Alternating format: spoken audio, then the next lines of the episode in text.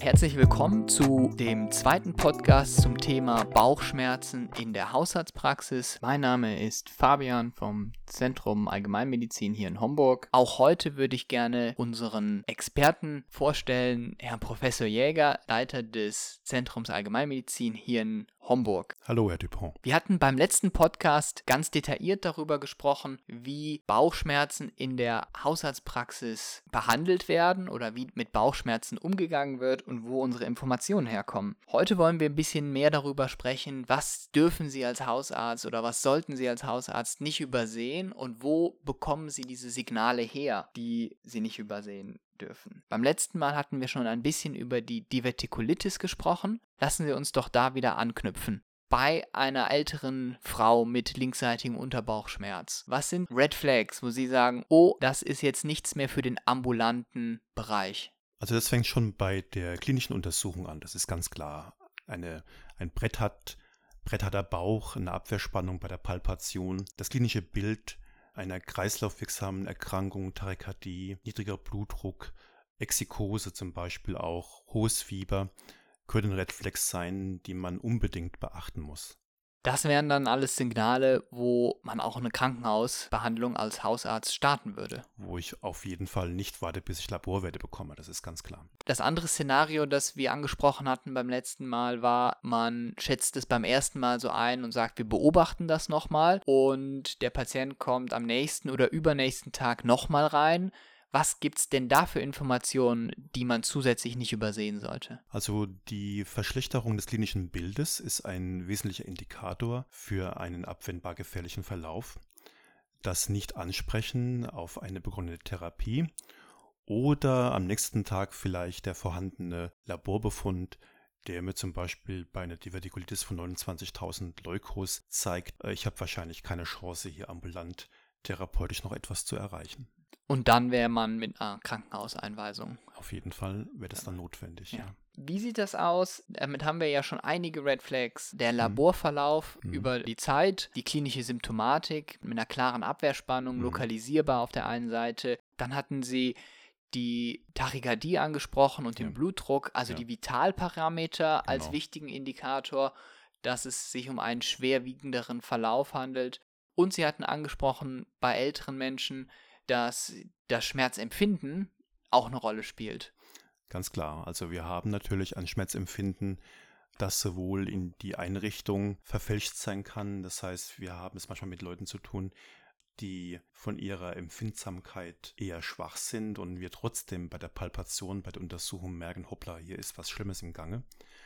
Wir haben natürlich aber auch andere, die enorm empfindlich sind bei der Untersuchung und die ursprüngliche Verdachtsdiagnose eine Divertikulitis sich auflöst in eine harmlose Blähung oder eine Obstipation. Was ist denn häufiger? Diese funktionellen Beschwerden oder die Vertikulitis? In der Praxis sind die funktionellen Beschwerden eindeutig die häufigeren. Allerdings wahrscheinlich vom Ablauf immer trotzdem gleichbleibend. Sie werden wahrscheinlich bei jedem Bauchschmerz trotzdem dieselben Schritte durchlaufen. Damit Sie wirklich eine gleichbleibende Qualität haben Ihrer Diagnostik, müssen Sie jeden Patienten gleich untersuchen. Und Sie müssen bei jedem Patienten die gleichen Gedanken im Kopf haben und können nicht von vornherein zum Beispiel, auch wenn wir in der Allgemeinmedizin oftmals eine abgekürzte, verkürzte Anamnese erheben, dürfen Sie auf keinen Fall den Fehler machen und zum Beispiel bei einem Montag mit 30 Leuten mit harmloser Gastroenteritis die eine Divertikulitis dann übersehen, weil sie sagen, die haben ja all das Gleiche. Das ist, glaube ich, ein ganz, ganz wichtiger Hinweis, gerade für uns Studenten, wenn die Untersuchungskurse an, anfangen oder auch unsere Simulationen anfangen, dass jeder für sich selber einen Standard entwickeln muss und dieser Untersuchungsschritt und dieser mhm. Gesprächsabschnitt mhm. immer gleich auch mhm. ablaufen mhm. muss. Absolut, der abwendbar gefährliche Verlauf bezieht sich ja nicht nur auf den Patienten, sondern auch für Sie als Arzt selbst, ja, weil Sie müssen ja auch haften für das, was Sie tun und damit Sie wirklich Ihren Job gut machen, müssen Sie gleich sorgfältig und strukturiert arbeiten bei jedem Patienten, auch dann, wenn jemand reinkommt, von dem Sie glauben, schon aus Ihrer Vorkenntnis eine Hypothese in der Tasche zu haben. Sie müssen jedem Patienten die gleiche Chance geben. Jetzt kann man ja denken, bei älteren Menschen ist es vielleicht sogar etwas einfacher, die schwereren Verläufe zu erkennen, weil man vielleicht den Patienten länger kennt oder weil ähm, einfach viele Vorerkrankungen vorliegen, die auf einen schweren Verlauf deuten können. Gibt es denn auch schwerere Verläufe oder Zeichen für einen schwereren Verlauf bei jungen Patienten? Also das gibt es natürlich auch. Das ist zum Beispiel äh, ganz klassisch äh, der kolikartige Flankenschmerz, ja, wo sie dann ähm, letztendlich im Ultraschall sehen, dass sie eine Hydronephrose haben auf der einen Seite, einen Aufstau des Ureters haben. Solche Dinge haben sie deutlich häufiger in der jüngeren Generation als bei den ganz alten Patienten. Natürlich gibt es sowas auch ähm, im Bereich des Oberbaues, wenn sie Leute haben, die Sportler sind und sechs Wochen lang Ibuprofen schlucken und dann sich wundern, warum sie Oberbauchbeschwerden haben. Auch da ist es so, dass die eigene Beobachtung des Patienten, die Schilderung natürlich uns auch auf den richtigen Weg bringt. Äh, auch wenn Sie gezielt fragen, hatten Sie vielleicht Blut im Stuhl bemerkt, äh, können Sie ja nicht darauf verlassen, dass bei den heutigen Toiletten, bei den Tiefspielern auch wirklich sowas entdeckt wird, sondern Sie müssen zum Beispiel fragen, haben Sie beim Abputzen etwas bemerkt auf dem Papier? Also der Blut, die Blutbemengung im Stuhl zum Beispiel kann ein wichtiger Indikator sein für einen gefährlichen Verlauf. Wobei aber auch hier gilt, das, was am häufigsten vorkommt, ist das hellrote Blut am Toilettenpapier, was ja am allermeisten durch Hämorrhoidenblutungen oder Fissuren verursacht wird. Das ist, glaube ich, eine ganz, ganz spannende Sache. Das heißt, bei einem Bauchschmerz ist es ganz wichtig, auch danach zu fragen, wie denn der Stuhlgang ist. Absolut, natürlich. Und bei den älteren Patienten, weil sie eben gefragt haben, ist natürlich umso schwieriger, weil sie solche Dinge wie Obstipation oder Inappetenz natürlich auch vorfinden als Beschwerden ohne Krankheitsinhalt, ja. Aber bei den Älteren ist es halt so, dass sie manchmal auch einer Fremdanamnese bedürfen, um zu wissen, wie sie weiter vorgehen. Und sie haben halt viele multimorbide Patienten, die dann auch teilweise unglaublich große Medikationspläne haben. Und wenn sie zum Beispiel einen linksseitigen Unterbauchschmerz haben, kriegen sie gemeldet von der Schwester aus dem Pflegeheim und sie wissen, es betrifft einen Patienten, der vom Neurologen hochdosiert mit Anti-Parkinson-Medikamenten behandelt wird, die ja häufig eine Obstipation verschlimmern. Dann haben sie quasi schon am Telefon die Verdachtsdiagnose, eine Divertikulitis, ohne dass sie die Patienten gesehen haben. Das ist, glaube ich, dann die jahrelange Erfahrung, die man als Hausarzt auch entwickelt, weil man bestimmte Krankheitsbilder einfach sehr, sehr schnell wiedererkennen kann. Genau, und weil man immer Geschichten sammelt. Ein Hausarzt ist quasi ein ich sag mal, zwei Terabyte große Festplatte mit gesammelten Patientengeschichten. Wenn wir schon über Patientengeschichten sprechen, lassen Sie uns doch mal bei dem Harnwegstrakt bleiben. Mhm. Ein häufiges Beschwerdebild, was wir beim letzten Podcast auch schon kurz angesprochen haben, ist ja der Harnwegsinfekt. Ja. Gibt es beim Harnwegsinfekt auch bei einer jungen Frau, gibt es da äh, Signale bei Ihnen, wo Sie sagen, oh, da muss ich weiter gucken?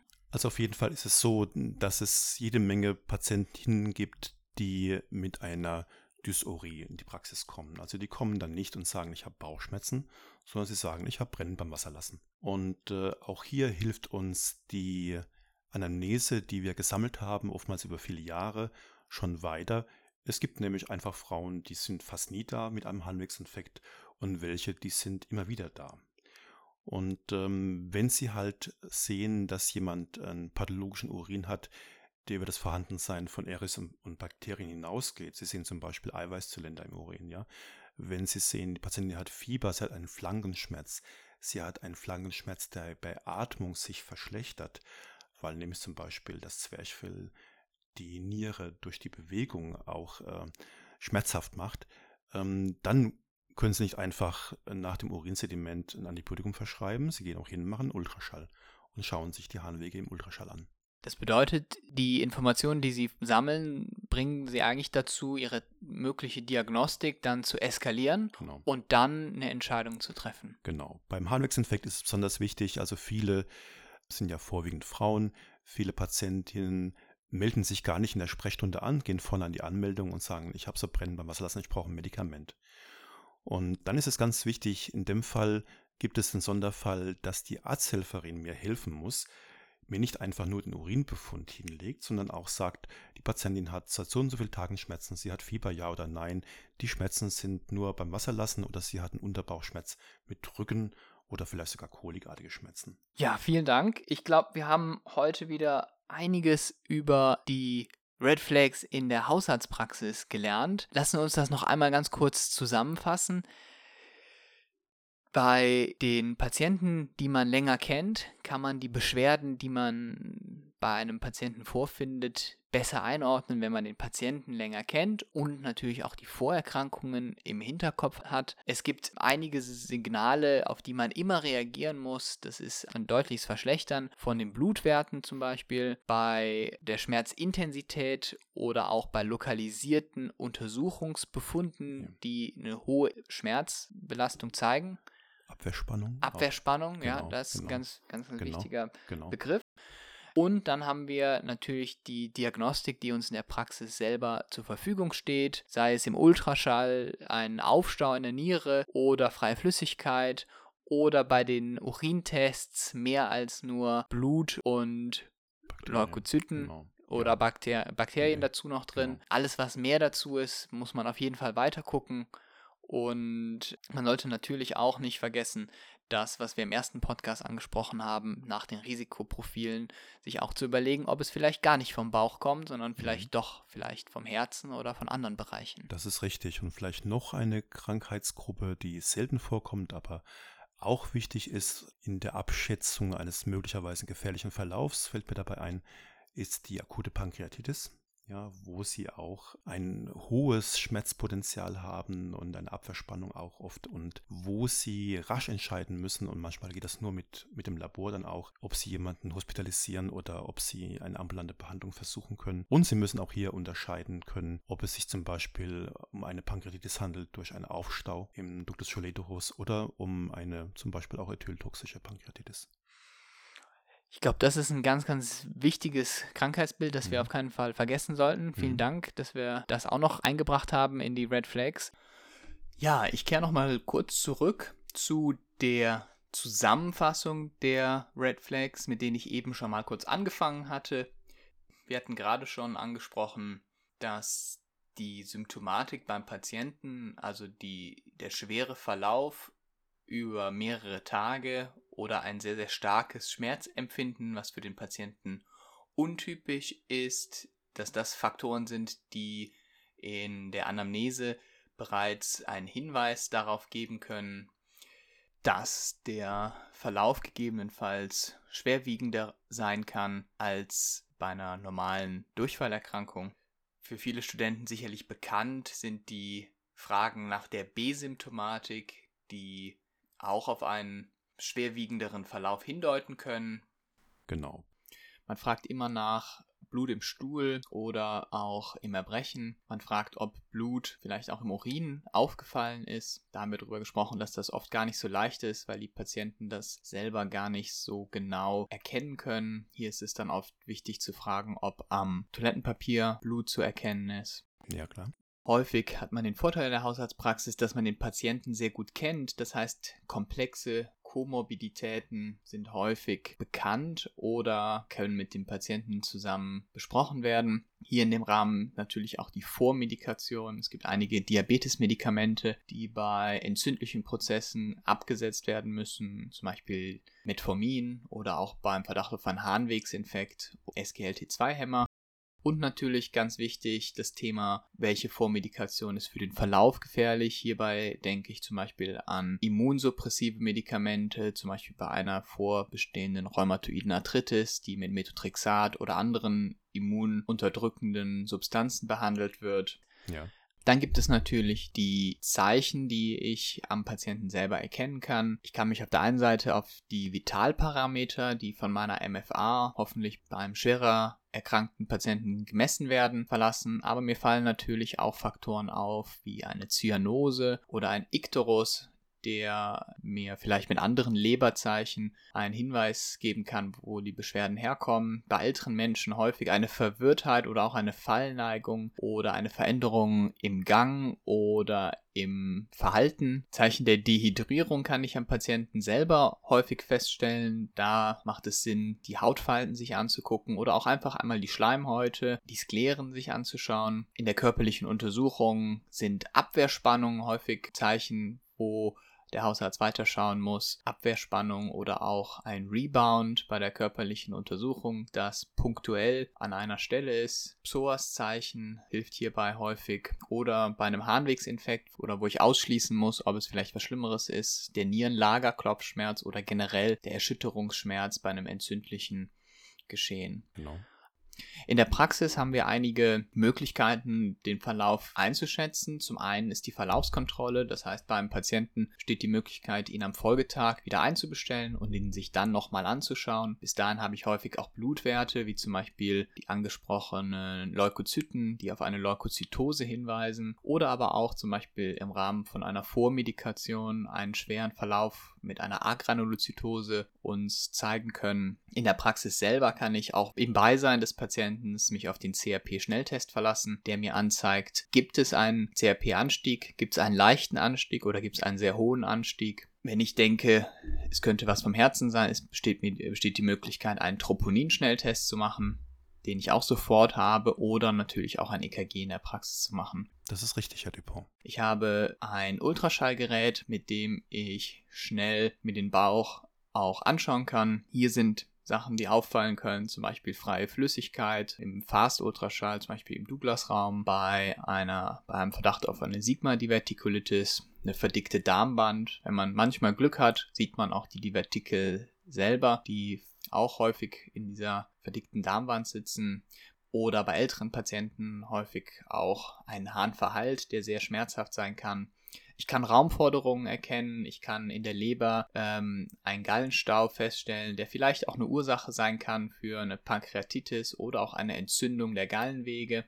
Und mit all diesen Möglichkeiten kann ich in der Haushaltspraxis sehr diverse, schwerwiegendere Verläufe erkennen und kann auch dadurch mit einfachen Mitteln in der Hausarztpraxis den Bauchschmerz differenzieren und bei einem drohenden schwerwiegenderen Verlauf das Krankheitsbild versuchen ambulant zu behandeln oder, wenn es nicht anders geht, auch eine Krankenhauseinweisung zu organisieren.